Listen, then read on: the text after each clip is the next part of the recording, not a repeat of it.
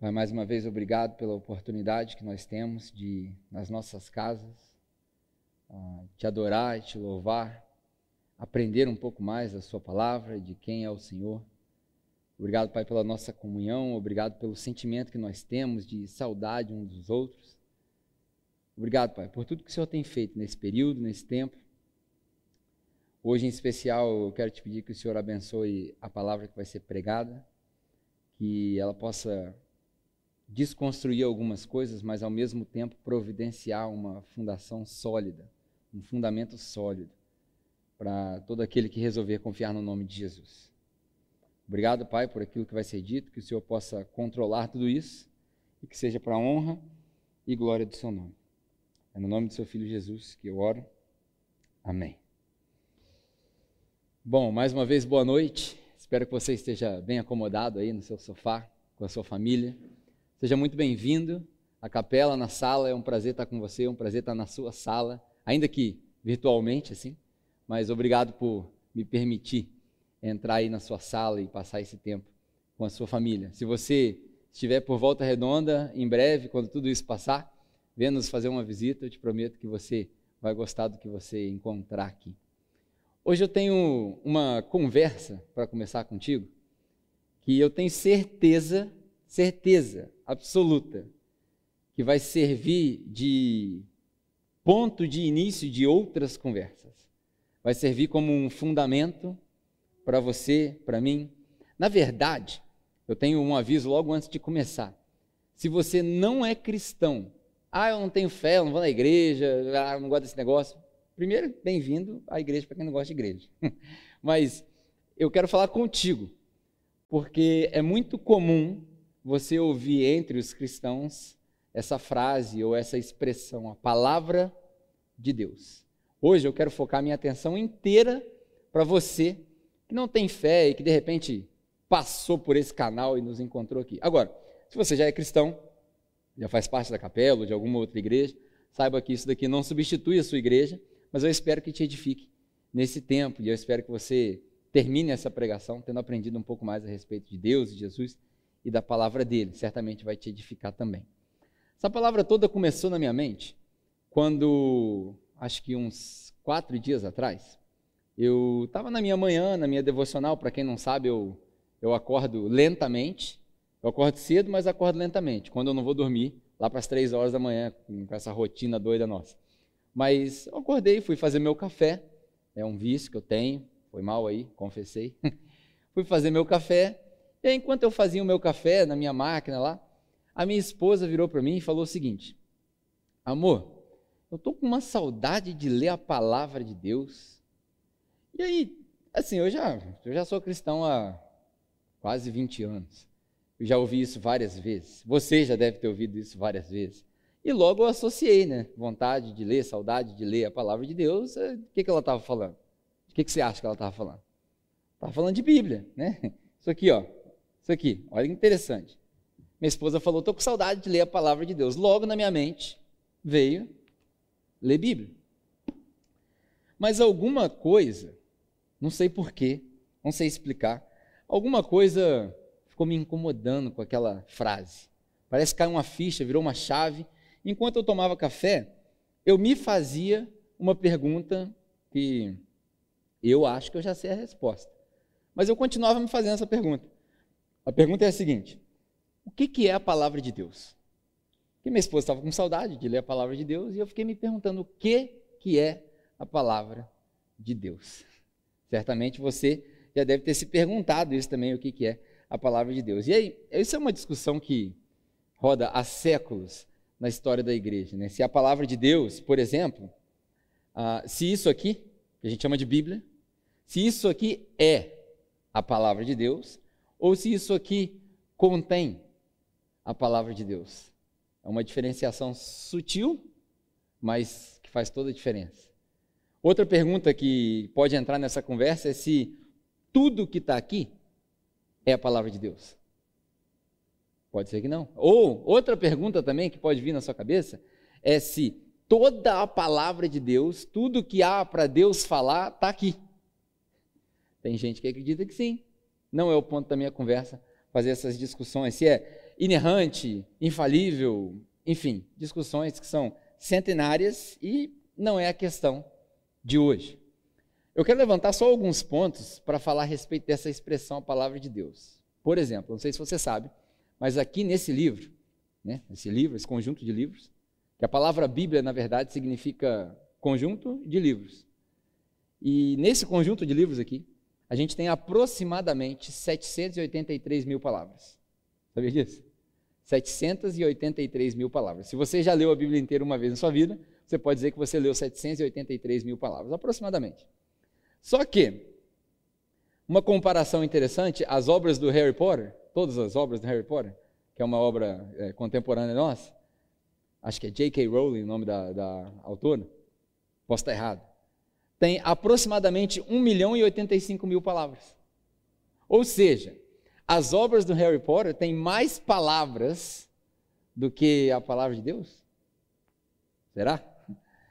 Se você pensar em outra obra interessante do nosso tempo, é o Senhor dos Anéis. Se você somar todas as obras do Senhor dos Anéis, inclusive o Hobbit, eles têm aproximadamente 550 mil palavras, pouquinho a menos do que a Bíblia inteira. William Shakespeare, por exemplo, escreveu aproximadamente, na sua vida inteira, acho que são 46 obras ou 43 obras, entre Romeu e Julieta e por aí vai, aproximadamente 880 mil palavras, um pouco mais do que a Bíblia. Por que, que eu estou dizendo isso? Se Deus é Deus mesmo, presta bem atenção no que eu estou te falando. Se Deus é Deus mesmo, e se esse Deus é o Deus que nós vemos, estamos aprendendo, que é maravilhoso, que passa de todos os limites, se esse é o Deus que a gente conhece, a palavra dele não pode caber num livro desse. Não tem como. Esse livro aqui não pode resumir tudo que há para se saber a respeito de Deus.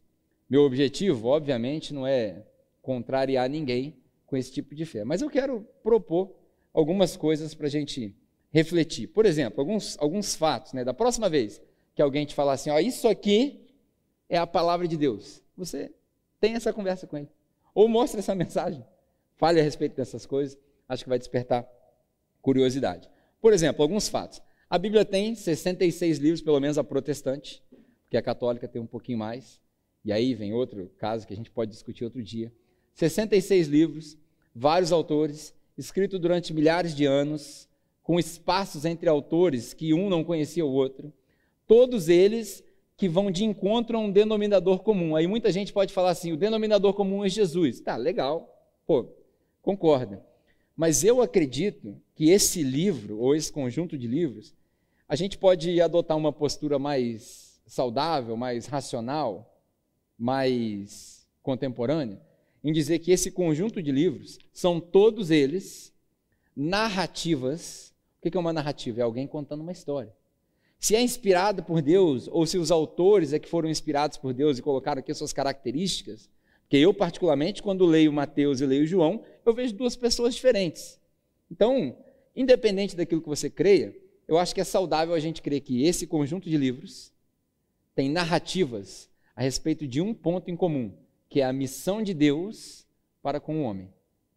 Um tempo atrás a gente discutiu missiologia e a gente falou que a missão de Deus é quando Deus vem ao encontro do homem, isso está desde o começo da criação acontecendo e acontece até hoje. Talvez você assistindo isso agora esteja achando que isso é uma coincidência, e eu quero afirmar que no mistério do universo que a gente não consegue compreender, isso é Deus trabalhando num ponto que talvez venha convergir em você, entendendo quem Ele é e a missão dele para contigo. Outras pessoas chamam isso daqui de Bíblia Sagrada. Bíblia Sagrada, conjunto de livros sagrado, intocável.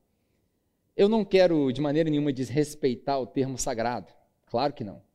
Mas eu quero mais uma vez te propor algumas perguntas para te fazer pensar.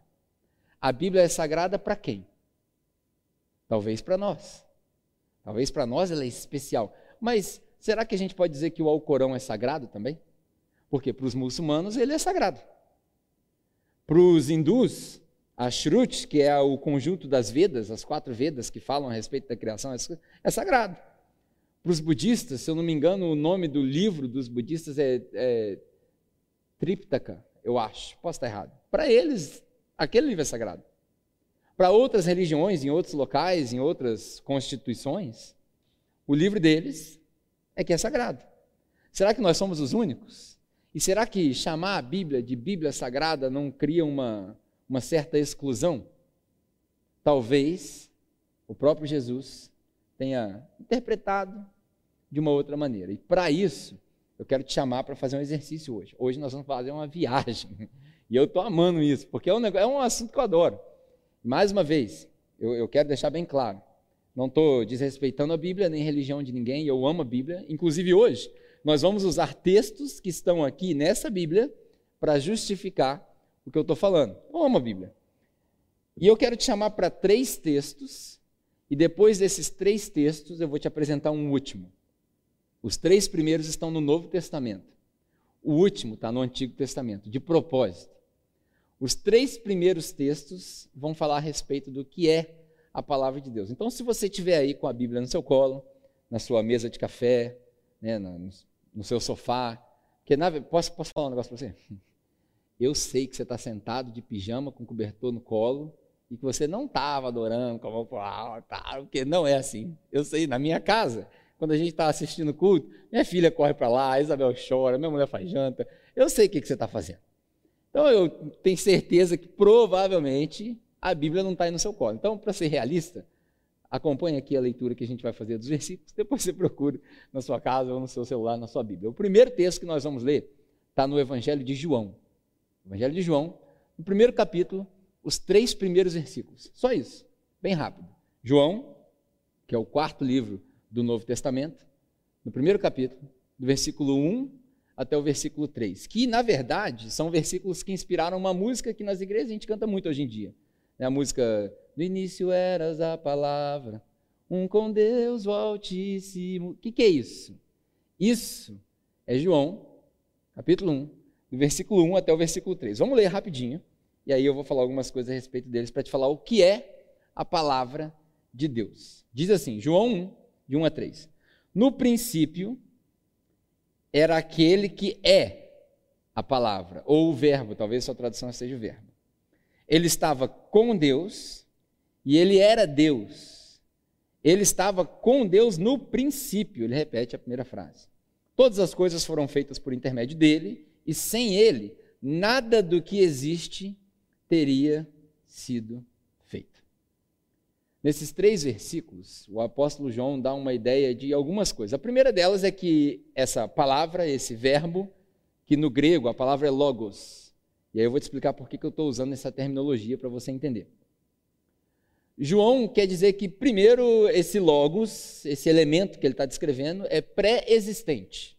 Antes que tudo fosse criado, ele já estava, ele já era com Deus e ele também era Deus. Então vem um mistério aí de quem era a palavra, não era, mas ele é pré-existente, eterno, sempre existiu, não foi criado. Além disso, ele dá uma ideia de, de pessoal, porque ele fala ele era com Deus. E como a gente interpreta Deus como uma pessoa, se você tem dificuldade de interpretar Deus como uma pessoa, eu te recomendo a ler o livro A Cabana ou assistir o filme A Cabana. Você vai ver lá Deus se manifestando em várias formas de pessoas. Mas ele fala, ele era com Deus. E essa expressão era com, no grego, é a mesma expressão que a gente usa quando a esposa vem encontrar o esposo e um vai de encontro ao outro. Então, dá uma ideia de pessoalidade, se é que isso é uma expressão. E também dá uma ideia de que o próprio logos, esse elemento, ele é o instrumento da criação, porque por causa dele, assim diz aqui nesse texto, todas as coisas foram criadas. Aí você pergunta, da onde que João tirou essa ideia? Bom, João, porque a gente tem que acostumar a dizer que João diz, não a Bíblia diz, porque a Bíblia é papel e letras escritas. João, o apóstolo, diz através das palavras dele, inspiradas por Deus ou palavras de Deus mesmo na boca dele, ele diz que é, é, da onde que ele tirou isso? Provavelmente ele podia estar pensando em várias coisas. Ele podia estar pensando, só para você entender rápido, ele podia estar pensando num filósofo da época chamado Filo, que também atribuiu esse termo logos a um, um universo com duas realidades. Se eu viajar muito, a gente volta a viajar. Tipo Matrix, a realidade perfeita e a realidade daqui. Filo pensava assim, ele atribuiu isso ao logos, a realidade existente, aquilo que a gente conheceu, que a gente consegue escrever, que a gente consegue ver. Ah, talvez João pudesse estar pensando nos estoicos, o povo do, da, da, filosofia estoica ah, pensava que logos era tudo que era racional, a razão, o substantivo razão resumia a palavra logos. Então, tudo que explica a ordem natural das coisas, por que, que o planeta gira nessa velocidade, por que, que o sistema solar é assim, por que, que o universo é assim, todo o conhecimento que eles tinham acesso naquela época era que os estoicos atribuíam isso ao logos. Eu podia estar pensando, por exemplo, nos judeus. Quando os judeus leem o texto de João, eles provavelmente associam o início com Gênesis, que Gênesis, logo no primeiro capítulo, você lê no princípio, Deus criou os céus e a terra, e ele disse: haja luz, e houve luz. Você conhece a história.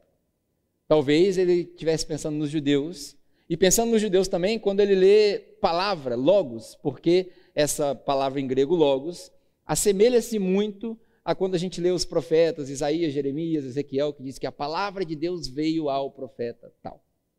Talvez tudo isso misturou na cabeça de João e ele escreveu que no princípio ele era a palavra e a palavra era com Deus e a palavra era Deus e tudo foi feito por meio dele. Talvez. Eu, eu Pedro, particularmente acho que João vai além. O evangelho de João é um evangelho meio chocante. Por quê? Primeiro que ele é diferente de Mateus, Marcos e Lucas.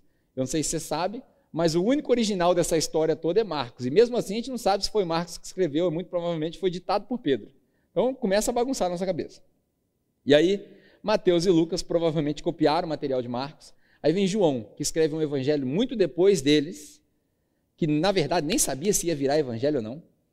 E ele escreve de uma maneira diferente. Ele não fala de como Jesus cresceu, ele fala nada disso. Ele começa com a identidade eterna de Jesus.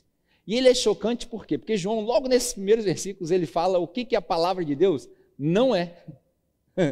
Eu fico abismado, porque João devia ser um cara muito abusado. Ele, ele vira e fala assim: ó, a, se a gente pudesse transcrever isso daqui para a linguagem de hoje, tá?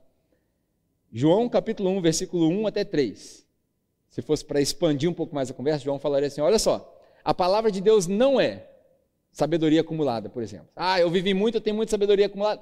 Vários povos, várias gerações. Não é sabedoria acumulada. A palavra de Deus não é tradição judaica. Nossa, isso era chocante para o público de Jesus. Por quê que não é tradição judaica? Porque a gente vai ver o contraste entre a lei, a Torá e aquilo que Jesus fala. Jesus falava, vocês ouviram dizer, eu porém vos digo. Então, João fala, a palavra de Deus não é, não é tradição judaica. E aí, para acrescentar isso, eu vou te dizer, não é tradição egípcia, não é tradição é, inca, não é tradição maia, não é tradição mesopotâmica, não é tradição da Babilônia, não é tradição de sabedoria de gregos e romanos, não é tradição de americanos ou russos, não é tradição e conhecimento da geração dos baby boomers, dos Gen X, Y, Z, Alpha, não é millennials, não é nada disso. A palavra de Deus não se resume em nada disso. Aí João, na maestria dele toda, ele fala: a palavra de Deus, além de não ser nada disso, também não é isso aqui. Uau! A palavra, João está falando, no princípio, ele era o Logos. E o Logos era Deus. Sabe qual é o problema de muito religioso hoje? Achar que isso aqui é Deus. Isso aqui não é Deus. Isso aqui é um livro. Um livro fantástico, com informações cruciais para a nossa fé. Mas não é Deus. E tem muita gente achando que isso aqui é Deus. E João fala assim: Logos não é nada que está escrito. João dá a entender que a palavra é o quê? Uma pessoa. A palavra é uma pessoa. E aí, aí as coisas começam a ficar complicadas para o lado de João. Mas para não, a gente vai ler mais versículos, mais capítulos e partes de João. Para não ficar só em João, agora eu vou te pedir para você pular comigo para Colossenses. Colossenses é uma das cartas que Paulo escreveu para um povo, uma igreja, na cidade de Colossos, se eu não me engano, acho que fala Colossai. Eu confundo o inglês com o português. Mas Paulo escreveu essa carta e nessa carta tem um texto interessantíssimo. Então abre aí, se você quiser, eu vou te dar um tempinho para você abrir. Colossenses, capítulo 1, logo no primeiro capítulo, logo na introdução. Nós vamos ler cinco versículos. E esses cinco versículos vão te explicar que é a palavra de Deus também. A gente viu em João 1 que a palavra de Deus não é sabedoria acumulada, não é tradição de povos nenhum e também não é um livro. Parece que é uma pessoa. Em Colossenses, no capítulo 1, no versículo 15 até o 20, tem aí na sua Bíblia um hino, uma música. E se você fizer um exercício, você vai ver que na leitura do capítulo 1, quando você chega ali no capítulo 14, o estilo de escrita muda no, no versículo 15. Falei capítulo 14, né? No versículo 14 do primeiro capítulo, do 14 para o 15, você vê que o estilo muda. E aí, a maioria dos teólogos respeitados já chegou à conclusão de que esse trecho, do 15 ao 20, é uma música, é um hino. Está aí o poder doutrinário das músicas. A gente sempre diz aqui na capela que a música, a doutrina, ela precisa ensinar como fazer as coisas, ela precisa ensinar a respeito de Deus. A música precisa me converter. Não é só cantar musiquinha, bater palma, não. A música precisa falar comigo. A música é a pregação cantada. E Paulo, aqui ninguém sabe se esse hino foi, é, se é um hino autoral de Paulo, vai que Paulo escrevia música, né? sei lá. Vai que Paulo é igual eu. Eu cheguei aqui cantando hoje, vai saber. Diz que Paulo e Silas cantavam na prisão, então pode ser que seja o caso. Ninguém sabe se foi Paulo que escreveu. Ninguém sabe se Paulo pegou. É muito provável que Paulo tenha pego uma canção é, conhecida daquela época e meio que adap adaptou aquela canção. É, ninguém sabe se Paulo editou aquilo ali, ou é muito provável, e aí você vai assustar agora, é muito provável que esses cinco versículos tenham sido acrescentados aí na sua Bíblia, depois que essa carta ficou pronta. Quando ela ia passando de mãos em mãos, porque naquela época, não sei se você sabe, não tinha e-mail, não tinha mensagem de texto, não tinha WhatsApp, não tinha nem é, Xerox, né, que a gente fala no Brasil, né, Xerox? O pessoal da produção aqui é Xerox que fala? Xerox, né? É, mas não é Xerox, é Xerox, ok? Então aprende Xerox. Não tinha cópia, não tinha fotocópia, não tinha scanner. Então os caras tinham que reescrever à mão. E é muito provável que ao longo do tempo isso daí foi adicionado. Por que, que eu estou dizendo isso? Esse hino, ele fala de um negócio que aqui na capela a gente tratou há duas semanas atrás. Cristologia. Cristologia, o estudo do Cristo. A gente falou sobre isso no nosso grupo de discipulado interno aqui. E os teólogos dizem que essa, esse texto aqui, assim como Filipenses, capítulo 2, é, quando fala a respeito de Deus se esvaziar de si mesmo, são textos de, um, de uma disciplina que eles chamam de alta cristologia. O que, que é alta cristologia? É nada mais, nada menos do que aquilo que a gente fez duas semanas atrás. É começar tudo que tem a ver com teologia a partir de Jesus Cristo. É aí que a gente entende que cristologia não é uma disciplina da teologia. Cristologia é o fundamento da disciplina.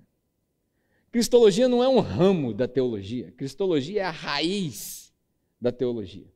Tudo começa em Jesus Cristo. Então, o texto que está aí, Colossenses, capítulo 1, do versículo 15 até o 20, é o que a gente vai ler, e aí eu vou fazer mais alguns comentários.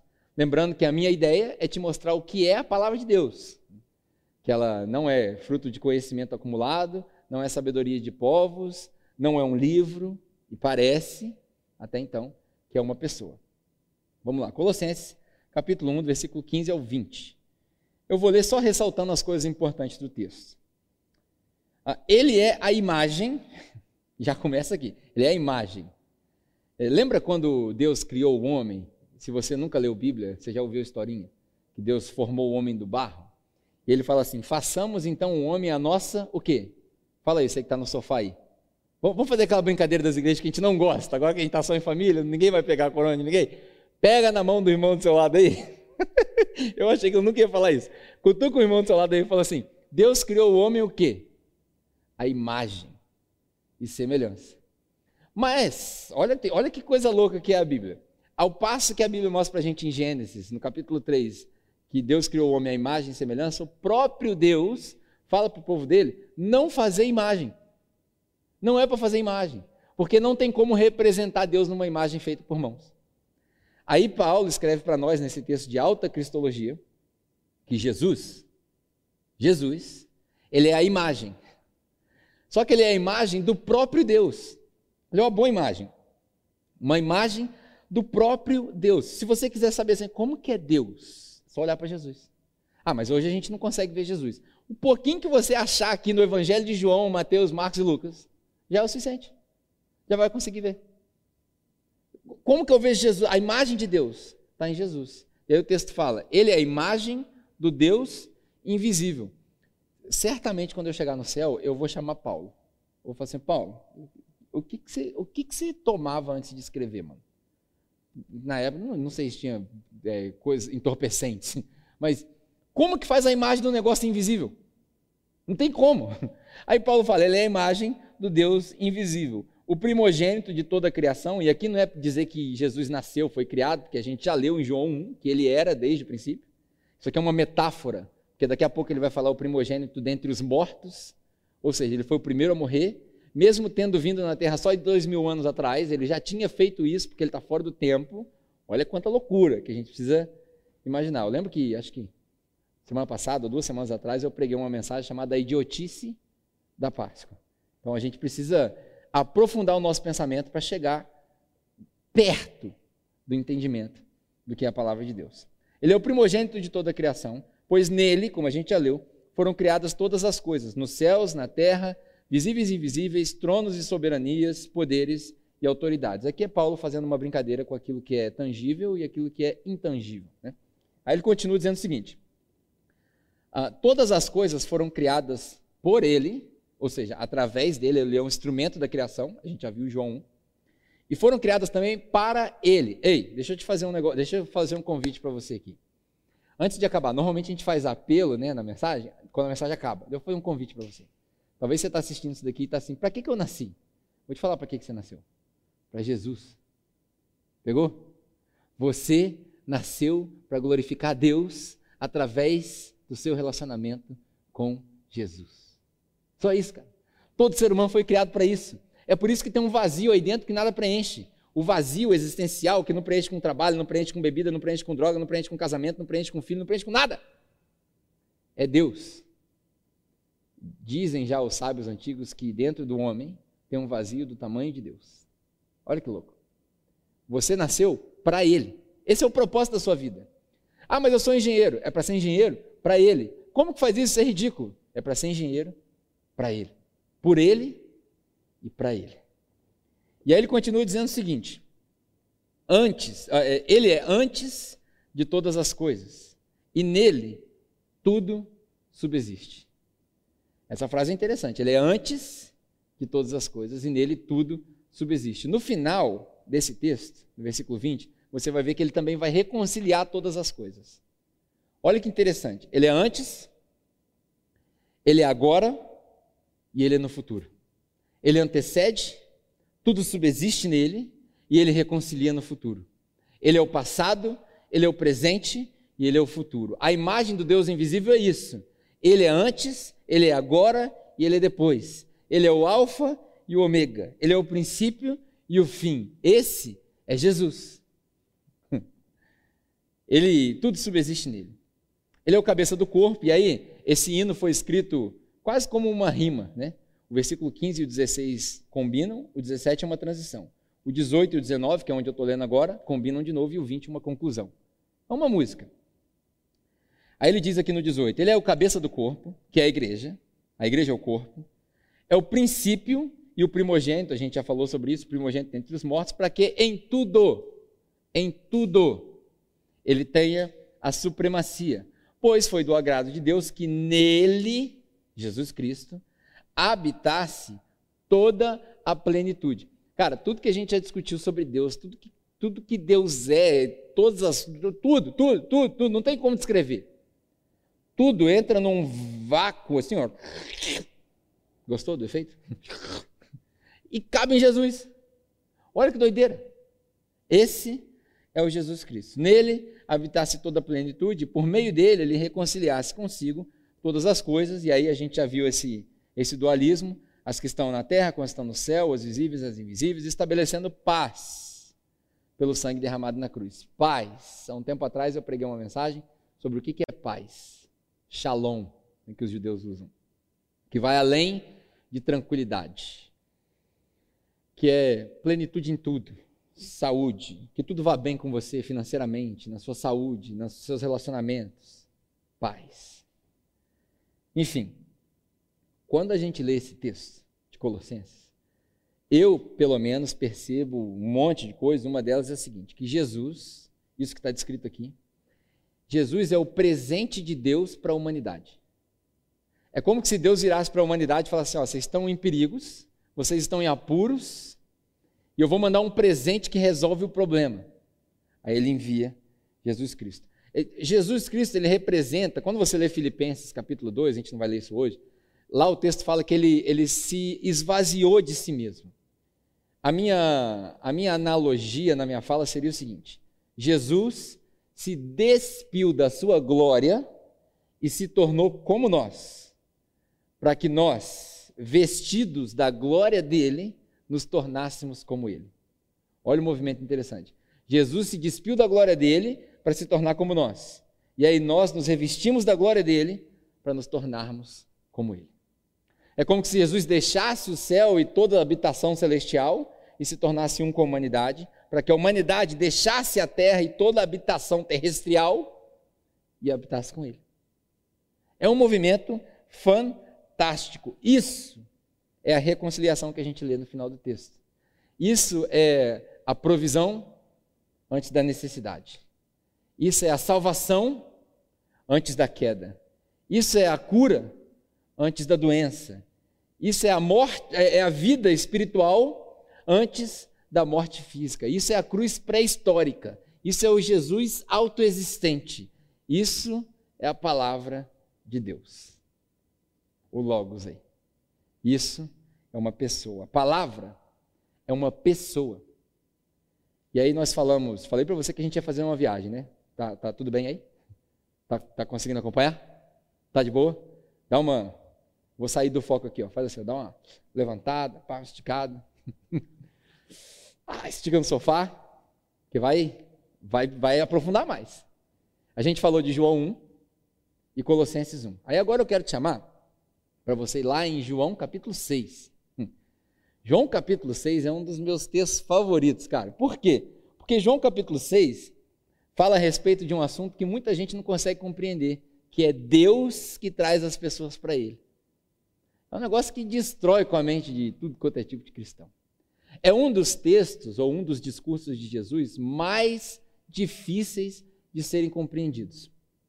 No começo da, da nossa celebração, você viu o Níger falando sobre o pão da vida. E aí Jesus fala em João capítulo 6, ao longo do capítulo, sobre esse pão. Ele fala: Eu sou o pão que desceu do céu. E quando Jesus fala isso, cara, Jesus, Jesus era um cara meio sem noção na, na, no, no padrão humano. Porque quando ele fala isso na frente de uma audiência de judeus, automaticamente o judeu pensa um monte de coisa. Por exemplo, primeira coisa que o judeu pensa: pão é um maná. O pão que desce do céu é um maná. Quando o povo do Egito estava no deserto, os nossos ancestrais espirituais e os ancestrais da audiência de Jesus, os judeus mesmo, de sangue aqui, ó, da, da, da família de Abraão. Essa galera que ouvia Jesus, principalmente os fariseus, os saduceus, essa galera chocou porque Jesus falou assim: Eu sou o pão que desce do céu. E eles pensavam maná. Falei, mas peraí, como assim? Maná foi milhares de anos atrás. Moisés mandou guardar o maná no baú junto com o cajado lá. Não, você não é o maná. E aí o maná passou a ser conhecido de geração em geração como o pão da celebração, o pão asmo na mesa dos judeus. E aquele pão era um símbolo só do maná. E para os judeus aquilo ali era sagrado. Ao longo dos séculos, o pão que a gente se alimentava fisicamente passou a ser uma alegoria para o pão espiritual, que para o judeu é a Torá. Na sua Bíblia aí, aqui ó, na minha Bíblia de papel, na sua Bíblia aí, os cinco primeiros capítulos do, do Antigo Testamento, que a gente chama de Pentateuco, é, deixa eu ver se eu lembro de cabeça, Gênesis, Êxodos, Números, não, Êxodo, Êxodo ou Êxodos, sei lá, Êxodo, Números, Levíticos e Deuteronômio. Esses cinco livros é o que a gente chama de Torá para os judeus. Para eles, a Torá, a instrução, que é isso que significa, a instrução que passa de pai para filho, aquilo ali era o pão espiritual. Era aquilo ali que sustentava eles todos os dias. Porque eles eram encorajados a, a passar esses ensinamentos na mesa do café, do almoço, da janta, de geração em geração, contando as histórias e os feitos de Deus para com o povo de Israel. Alguns dizem que os estudiosos eh, judeus, os estudantes judeus, as crianças, eram obrigados a decorar trechos da Torá. Esse era o alimento deles. Aí Jesus vira e fala assim: Ei, o maná, o pão da celebração, o pão que alimenta, que mata a fome, o pão espiritual que sacia a fome do homem, que preenche o vazio existencial, sou eu. Imagina, o que, que o judeu pensou? O judeu ficou louco. O judeu escandalizou. É isso, escandalizou. Ficou sem limites. Aí Jesus fala assim: ó, quem comer desse pão, jamais terá fome. Nesse texto, a, a, a similaridade e a aproximação do eu sou, o Logos, que a gente leu em João 1, é muito próxima. A palavra, seu pão, porque a palavra de Deus, a Torá, que virou o pão, que era o maná, que virou sustento espiritual, é muito próximo. E aí Jesus fala, sou eu. Quando ele fala isso tudo, ele veio, no, no João capítulo 6, ele vem de uma fase onde. Você lembra da história? Que tinha milhares de pessoas seguindo Jesus, e aí eles ficaram com fome, estava tarde, estava ficando de noite, não tinha onde comprar comida. Aí os discípulos perguntam para Jesus: Como é que vai fazer, Jesus, para alimentar esse povo todo? Aí Jesus fala: Dá vocês de comer para eles. Aí não tinha como fazer, aparece um menininho, coitado, roubaram o lanche do moleque. Cinco pães e dois peixes, para milhares de pessoas. Aí alguém rouba o lanche do moleque e fala: oh, Jesus, tem isso aqui. Aí Jesus vai e faz. Alguns chamam de milagre da multiplicação, outros chamam de milagre da divisão, enfim. Você lembra dessa história? Logo depois disso, Jesus vira para eles e fala: Ó, vocês, é, vocês não valem nada. Para tanto aqueles que estavam lá comendo pão, quanto os discípulos que foram seguidos. Falou: vocês são muito ruins. Vocês são a pior raça de gente, porque vocês só me seguem porque vocês querem pão, cara. Vocês descobriram que eu faço milagre, que eu faço. Aí vocês querem pão, mas vocês não estão me seguindo pela razão que deveria seguir. Vocês são muito sem vergonha mesmo. Era a palavra de Jesus. Aí, alguns dos discípulos chegam para ele e falam assim: Jesus, no versículo 60 mais ou menos, falam assim: Jesus, deixa eu ver se é 60. Jesus, essa palavra aí, Logos, essa palavra que você proferiu, ela é muito dura. Ela é ofensiva. Nós estamos ofendidos, nós e eles. O povo não vai aguentar te seguir, não. Está todo mundo ofendido. Aí eu penso que Jesus, Jesus deve ter pensado na cabeça dele, sou eu conjecturando, né? Pensado assim, mas vocês estão ofendidos com o quê? Vamos lá. Vocês estão ofendidos porque eu falei que vocês são raça ruim? Que só me segue porque quer pão? Ou vocês estão ofendidos porque eu falei que eu sou o pão que desce do céu? Ou vocês estão ofendidos porque eu falei que vocês vão ter que comer desse pão, que sou eu? E aí, esse texto é tão difícil de ser interpretado por aquele povo que não tinha acesso à informação como nós, Google e por aí vai, que eles achavam que Jesus estava falando de ser canibal que ia ter que comer o corpo de Jesus. Não tem nada a ver uma coisa com a outra. As igrejas primitivas entraram nessa pegada acreditando que aquela, aquele pedacinho de hoxa que servia na boca das pessoas transformava na carne de Jesus. Por causa desse texto. Não tinha nada a ver o que Jesus estava falando. Aí Jesus fala assim: pô, vocês estão escandalizados porque eu falei que vocês são ruins, porque vocês só me seguem por causa de pão. Vocês estão escandalizados por causa dessas coisas. Imagina, na hora que eu subir para o céu, e eu, vocês vão me ver subindo assim, ó, levitando, flutuando, indo para o céu. Mano, vocês vão escandalizar muito mais. Porque eu falei que ia fazer, e vou fazer, e na hora que acontecer, vocês não vão acreditar. Aí, aí vocês vão passar mal. Jesus fala para os caras, ó, vocês, vocês não entenderam nada. Inclusive, continuando o texto, lá 60 e pouco, 62, 63, Jesus fala assim: é por isso, cara, que nessa história de conversão, de relacionamento, é o espírito que dá vida. A carne não ajuda em nada. Ou seja, você tem Bíblia na sua casa, mas você não teve uma revelação. Você não tem fé. Ler esse livro aqui é só mais um livro, cara. E eu vou te adiantar, um livro bem chato e um livro bem sem sentido, porque você precisa aprender a ler Bíblia. Tem várias coisas que repetem, a ordem cronológica não é a que está aqui. Cara, esse livro aqui é muito difícil de ler, se você não tiver uma revelação. Se você quiser interpretar naturalmente, é isso que Jesus fala para Nicodemos. Certa vez, lá em João capítulo 3, a gente já falou de um, agora no 3, lá em João capítulo 3, é, Jesus fala assim, Nicodemos, você precisa nascer de novo. Nascer da carne e do Espírito. Ou seja, o Espírito é que dá vida. A carne não ajuda em nada. E aí Jesus, depois de falar isso, fala assim, ainda tem gente no meio de vocês, vocês discípulos, agora não estou falando com a multidão não, tem gente no meio de vocês que não vai acreditar nessa parada. Você, tem noção? Tem gente no meio de vocês que não vai acreditar. A palavra já tinha sido dura. Aí Jesus fala assim: ó, para andar comigo, mano, só se o pai arrastar mesmo, porque ninguém vem por livre e espontânea vontade. Já tinha sido dura, agora piorou mais ainda. Aí o que, que acontece? No versículo 67, se eu não me engano, aí de João 6, está escrito ali, João diz para nós, que muitos desistiram de seguir Jesus. Falar, ah, não vou com Jesus mais não. Essa palavra aí é muito pesada, mas muito pesada mesmo. Aí Jesus, aproveitando o ensejo, vira para os discípulos e fala assim: vocês não vão não? Mas Jesus não estava com medo deles irem. Na verdade, eu acho, eu acho, aí é só a minha opinião, tá? Eu acho que Jesus botou até uma pilha para provocar mesmo, para ver quem era quem. Se bem que Jesus já sabia quem era quem. Mas ele olha lá dentro do olho dos caras e fala assim: ô, vocês não querem ir embora também não? Tem certeza? Esses dias eu preguei uma mensagem aqui que eu falei assim: ó, desvia enquanto é tempo, mano. Porque Jesus vai cobrar. Desvia enquanto é tempo, mano. vai viver a vida, esquece. Acho que Jesus falou mais ou menos isso daí. Aí olha como que Pedro responde. Pedro dá uma resposta que isso daqui, se você não estava prestando atenção até agora no que eu estou falando, porque eu sei, eu já devo estar falando por uma meia hora. Se você não estava prestando atenção no que eu estou falando, para e presta atenção no que eu vou te responder agora. Pedro vira para Jesus e fala assim: Mas para quem?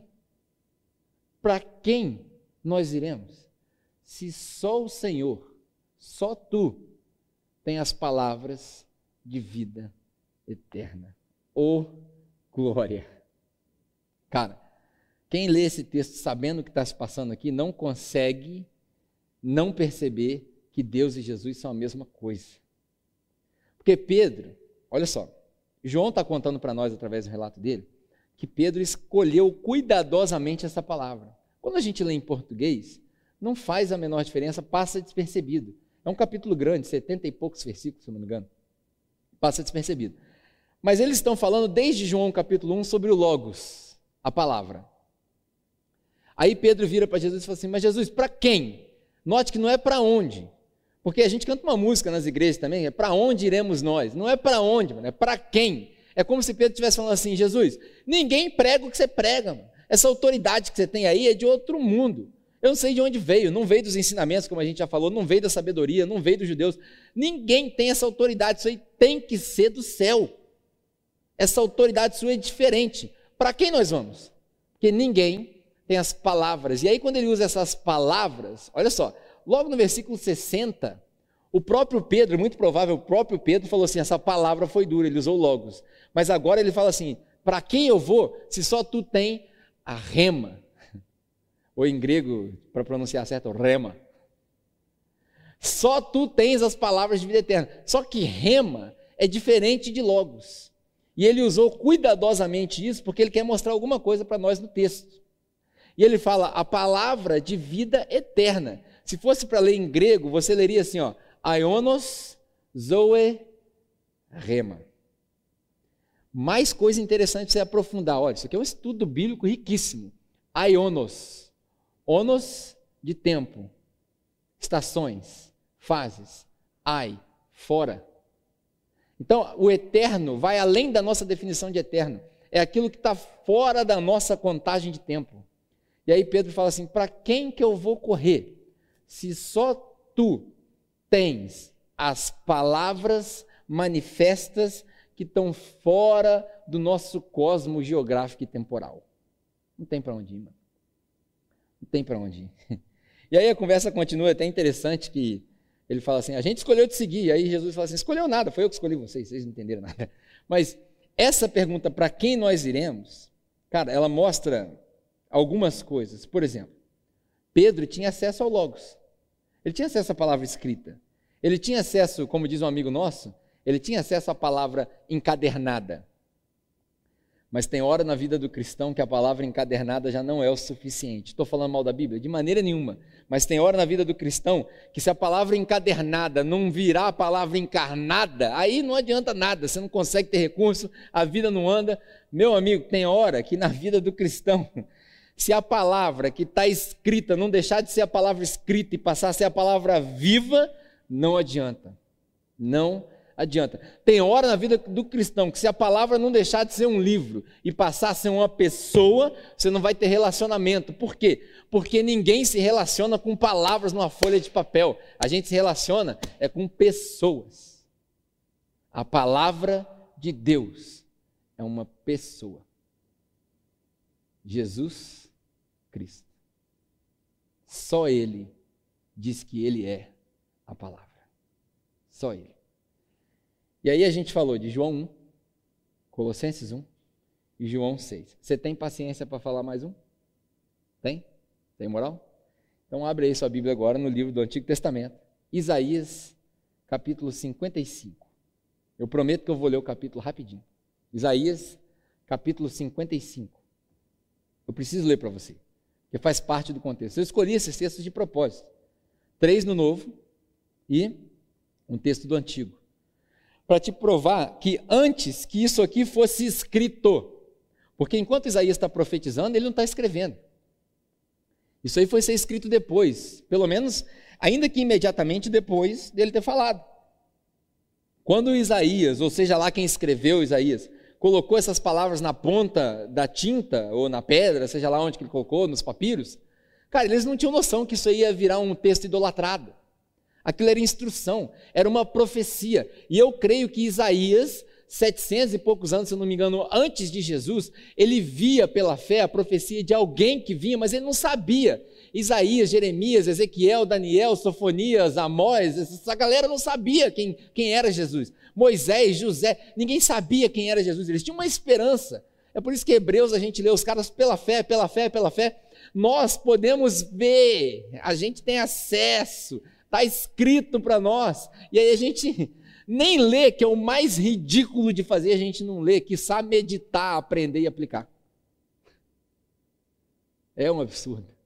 Eles não sabiam quem era. Eu acredito que Isaías estava tendo uma visão do futuro. Vem aí alguém. E aí, Isaías 55. Isaías é cheio de texto messiânico que a gente chama, mas 55 é lindo. Olha só o que, que ele diz. Logo o primeiro versículo, você precisa guardar isso aí, primeiro versículo, beleza? Olha só. Isaías 55, eu vou ler do 1 ao 9, e aí a ênfase é só do 10 ao 13, e aí a gente acaba. Vai ser rápido. Do 1 ao 9 primeiro.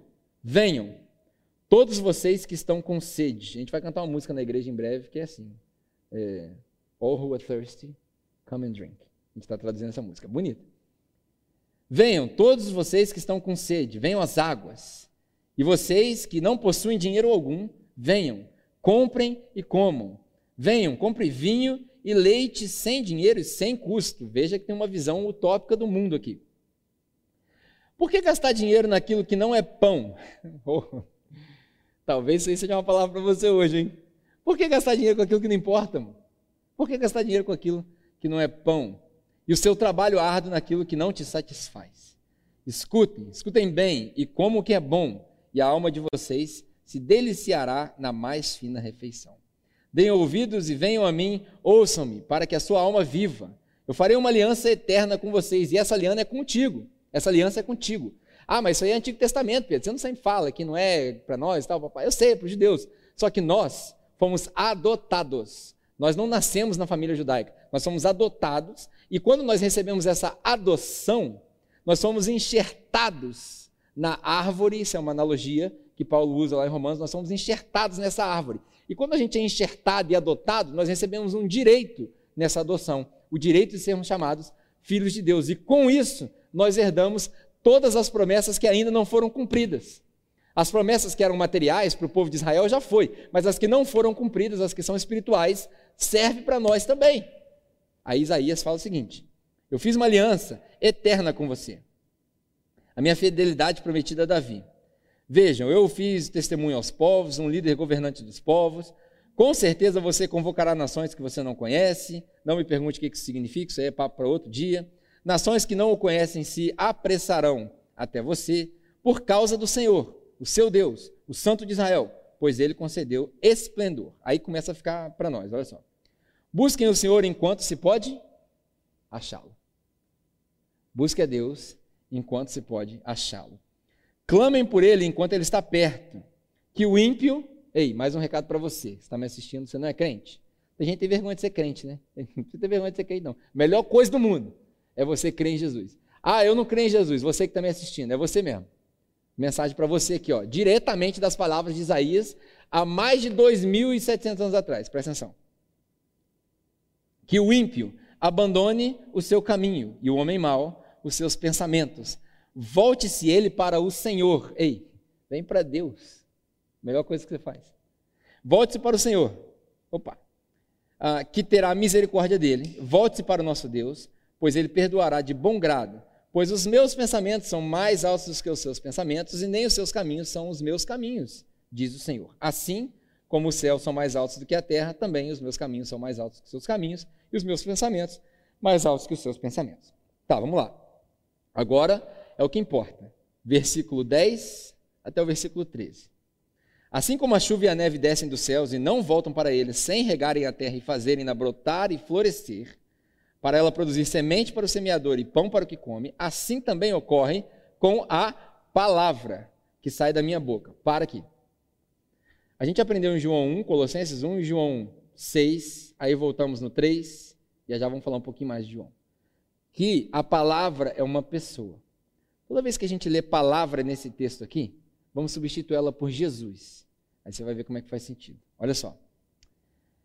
Ah, assim como a chuva e a neve descem dos céus e não voltam para ela sem regarem a terra e fazerem brotar e florescer, para ela produzir semente para o semeador e pão para o que come, assim também ocorre com Jesus, que sai de mim. Eu me esvaziei. Eu sou o Cristo.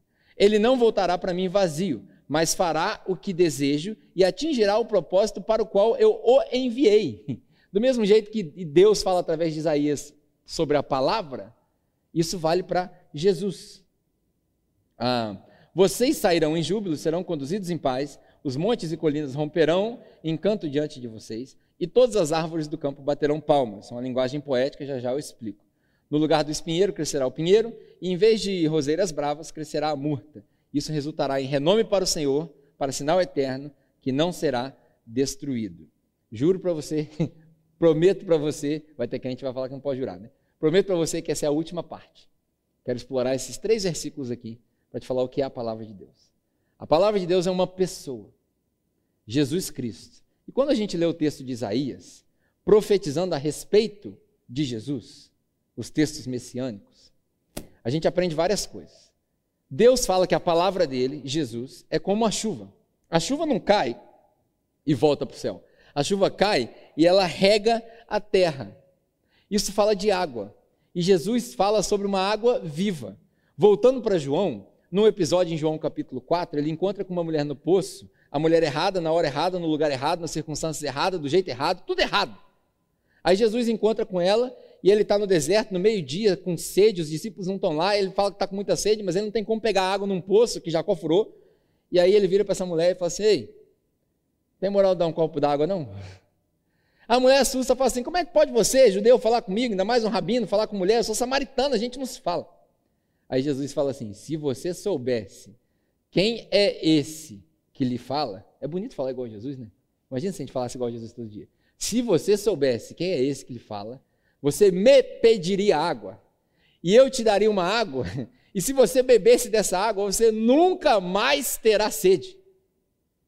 A mulher falou assim: me, me dá essa água, eu quero essa água. E aí a conversa roda.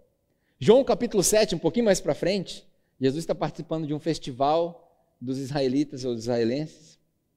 E aí no final da celebração da festa, eles soltam uma água lá de cima do templo e a água corre por uma fonte, vai parar lá numa piscina, aquilo lá tinha um simbolismo para agradecer a chuva pelas colheitas. E aí o povo fazia aquilo. Aí Jesus vira no meio da festa, mano. Jesus era um estraga prazer. Né? Ele vira no meio da festa e fala assim: Ei, se vocês crerem em mim, vocês não vão ser igual esse filete de água miserável aí que vocês estão soltando aí. Pá. É, isso aí é lixo. Se vocês crerem em mim, de dentro de vocês vai fluir um rio de água viva. Olha que louco. É assim que Jesus fala com os caras. Escandalizou. Jesus fala de uma água viva. E lembre que em Isaías, aqui, no primeiro versículo que a gente leu, fala assim: Venham os que têm sede e bebam, é de graça. Fantástico. A palavra de Deus, Jesus, que é como a chuva, ela cumpre todos esses propósitos. Ela rega, ela traz vida. Quando ela rega, ela transforma o solo. E ao transformar o solo, a semente que cai no solo floresce. Tudo que recebe água, tudo que é saudável tem que florescer. A igreja que é saudável floresce. A família que é saudável floresce. O empregado que é saudável floresce. Tudo que é saudável floresce. Você tem dentro de você água viva para florescer. E quando floresce, ele também dá semente. O que é a semente? A semente fala de esperança. Quando você põe a semente no solo, você enterra ela e cria uma expectativa de que aquilo vai dar. Fala aí para a pessoa do seu lado. Fruto. E aqui no texto, ele fala a respeito da semente, que quer dizer esperança, e essa semente vira pão para quem tem fome. Então, no mesmo texto, ele fala que Jesus, a minha palavra, não volta vazio. Ele atinge o propósito para o qual ele foi enviado. E o propósito é regar para que quando regar ele possa hidratar, e hidratando ele traga vida, ao trazer vida ele floresce, ao florescer gera semente, semente dá esperança, a esperança que é essa semente gera fruto, que é pão para matar a fome de quem tem fome. Isso é Isaías 55. E aí, logo no versículo 11, depois desse Isaías, ele fala: Assim também é a minha palavra. E nós aprendemos que a palavra é uma pessoa, e essa pessoa é Jesus. Foi assim com a palavra. E ela não volta vazia. A palavra não volta vazia e Jesus não voltou vazio. Jesus, quando veio aqui na terra dois mil anos atrás, ele veio com um propósito. E ele cumpriu o propósito. Ele regou a terra do coração da humanidade, ele deu fruto, ele floresceu, ele deu sustento, Jesus deu esperança, tudo isso ele fez. E quando ele foi crucificado na cruz pelos religiosos e por todos aqueles que não creram, inclusive os seus discípulos que não o, o apoiaram, que fugiram, quando ele foi crucificado, ele grita para o pai, o último brado dele fala assim: Pai, acabou, acabei, finalizou, está consumado. É o que ele grita, a palavra grega, né? Tetelestai que significa que não tem mais nada para ser feito aqui nesse plano. Todo o plano que Deus tinha desenvolvido, tudo que Deus fez, já foi cumprido em Jesus. Tudo que a lei exigia de mim e de você, foi cumprido em Jesus. Jesus morreu na cruz para nos livrar da obrigação da lei. A lei para mim e para você não vale mais nada, nada. Eu e você não temos nenhuma obrigação com a lei. Por quê? Lei fala de julgamento e julgamento leva à condenação, porque todos são pecadores. E se você é pecador, você merece condenação. Se eu sou pecador, eu mereço condenação. Mas aí Paulo, no mesmo texto que ele fala que todos são pecadores e que o salário do pecado é a morte, quando chega no capítulo 8, na primeira conclusão, ele fala: "Mas não há nenhuma condenação para quem está em Jesus". Você deu um aleluia no seu sofá agora, tenho certeza. Não tem mais condenação. Eu e você não temos mais obrigação com a lei. É por isso que a gente fala que salvação é pela graça. O que é a graça? É quando você recebe algo sem fazer nada por ela. É por isso que a gente diz que não tem nada que você possa fazer para Deus chamar mais, e também não tem nada que você possa fazer para Deus chamar menos. Esse é o texto de Isaías 55.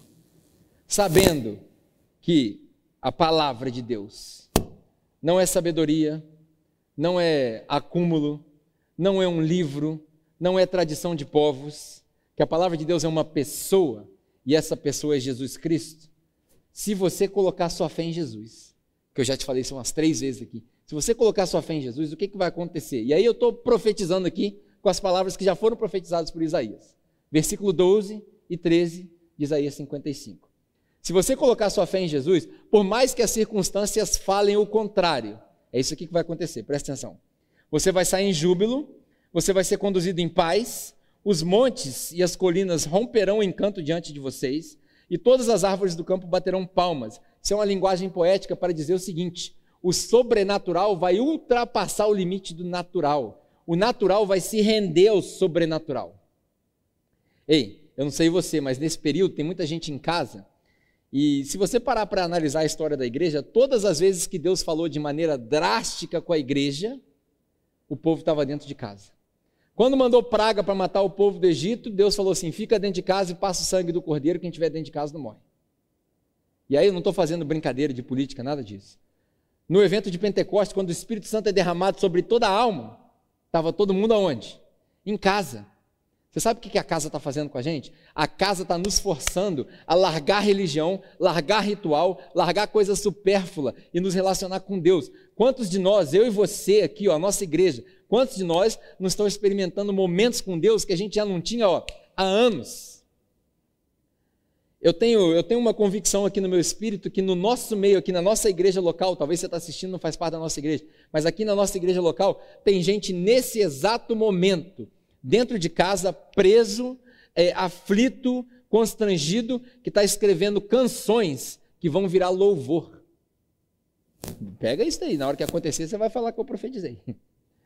Isso é o sobrenatural reinando sobre o natural. Além disso, no lugar do espinheiro crescerá pinheiro. É aquilo que eu falei, isso é uma linguagem poética para dizer que aquilo que é dor para você vai virar motivo de louvor. Como dizem os clichês cristãos, né? aquilo que é um teste vai virar um testemunho. Você vai ver várias coisas acontecendo nesse tempo, e enquanto muita gente está sucumbindo a, a, ao medo, ao pânico, à doença, nós estamos crescendo, florescendo e temos paz.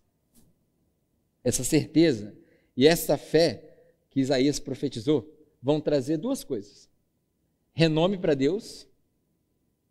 Está na hora de nós cristãos representarmos a Deus na moral como dizia o J Quest, na moral, na moral. Está na hora, mano. Há muito tempo nós estamos brincando de igreja, nós estamos brincando com Deus. Acho que Deus cansou disso daí. E agora nós vamos sair de dentro das nossas casas lotado de Deus. Aí nós vamos representar Deus. Aí nós vamos ver os sinais. Os sinais eternos. Isso vai ser um sinal eterno, está aqui no último versículo. Um sinal eterno, impossível de ser destruído. Quando a gente se reunir nas igrejas agora de novo, Cara, o nível de espiritualidade que vai ter aqui dentro vai ser triplicado comparado com as últimas vezes que a gente se reuniu. Por quê?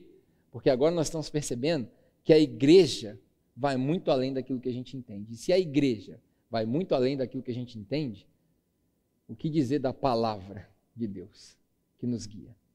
A palavra é uma pessoa. Tudo isso aqui que eu falei para você, quem faz é uma pessoa. Jesus. E esse próprio Jesus, através das palavras de Paulo, diz que se você confiar nele com todo o seu coração e confessar com a sua boca, você vai ser salvo. Essa eternidade vai estar te aguardando. Essa certeza e essa calma você herda como filho de Deus. Para de viver em pânico. Para de viver desesperado, sem perspectiva. Agora é a hora. A palavra de Deus é uma pessoa. Minha oração para você hoje, ou por você hoje, é que você entenda de uma vez por todas, que o que eu falei aqui não é um desrespeito à Bíblia, mas que ao mesmo tempo a nossa fé não é baseada nisso aqui. Porque ninguém se relaciona com palavras num pedaço de papel. A palavra de Deus é viva. E isso aqui não está vivo. Isso daqui é um livro. A palavra de Deus é uma pessoa. Claro, a gente encontra informações a respeito dessa pessoa aqui. E é por isso que a gente ama isso. Mas a palavra de Deus é uma pessoa. Valorize a sua Bíblia, sim, mas adore só a palavra de Deus viva, Jesus Cristo. Minha oração é que você se converta hoje a Jesus, não a Bíblia, não a religião. Eu não estou te convidando para uma religião, eu não estou te convidando para ir na igreja, eu estou te convidando a ter um relacionamento com essa pessoa chamada Jesus Cristo. Se esse relacionamento começa, a sua vida é transformada. E se você quiser entrar para esse negócio de igreja, você pode falar amém aí da sua casa. Vamos orar? Ai, Pai, obrigado pela palavra que a gente tem escrita, muito importante para nós. Mas obrigado pela revelação que o Senhor nos dá da palavra na pessoa de Jesus Cristo, que é a palavra viva. Obrigado, Pai, porque o Senhor nunca, nunca, nunca precisou que nós dependêssemos de algo que está codificado aqui. Mas o Senhor se revela ao simples o Senhor se revela àqueles que não são nada, para confundir aqueles que acham que são alguma coisa. Pai, nesse momento eu oro por duas, dois tipos de pessoas. Nesse momento. A primeira, aqueles que tinham se convertido à religião, à igreja e à Bíblia. Eu oro para que o Senhor desvie essas pessoas desse caminho e coloque elas no caminho de Jesus.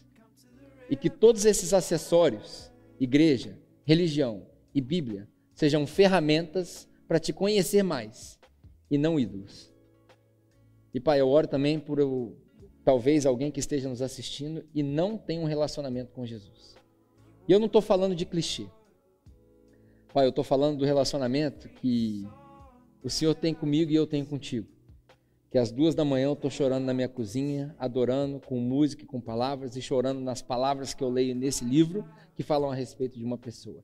É esse relacionamento que eu quero pedir para a minha igreja, para a sua igreja, mas quando eu digo minha igreja, a capela, esse ajuntamento local e para as pessoas que estão me assistindo. Pai, se apresenta para eles do jeito que for preciso, na linguagem que for preciso. Para o jovem, hum, qual é? Para os mais velhos, boa noite. Traz paz. Nós precisamos da sua paz. Nós precisamos conhecer Jesus. Eu preciso conhecer mais de Jesus. Pai, obrigado pela oportunidade de expandir essa ideia e que o Senhor possa nos dar uma semana abençoada. Contigo, aprendendo mais e nos tornando mais como o Senhor. No nome do seu Filho Jesus é que nós oramos. Amém.